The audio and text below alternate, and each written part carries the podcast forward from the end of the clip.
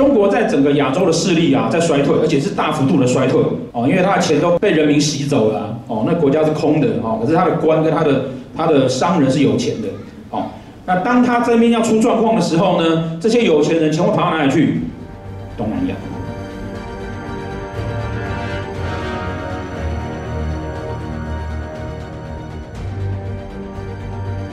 好，八千点哈，以后大概是台股的底部了，好，然后万点大概就是常态了。香港动乱会加大，香港会在今年出现武装暴动，今年会出现实际的。更激烈的武装行动。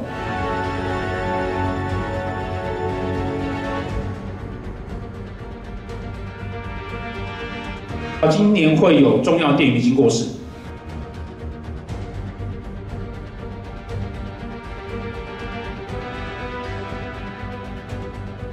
基因工程用基因工程的的技术呢，开始去克服我们的一些疾病。大学院校会有整闭跟倒闭，正式进入国际组织。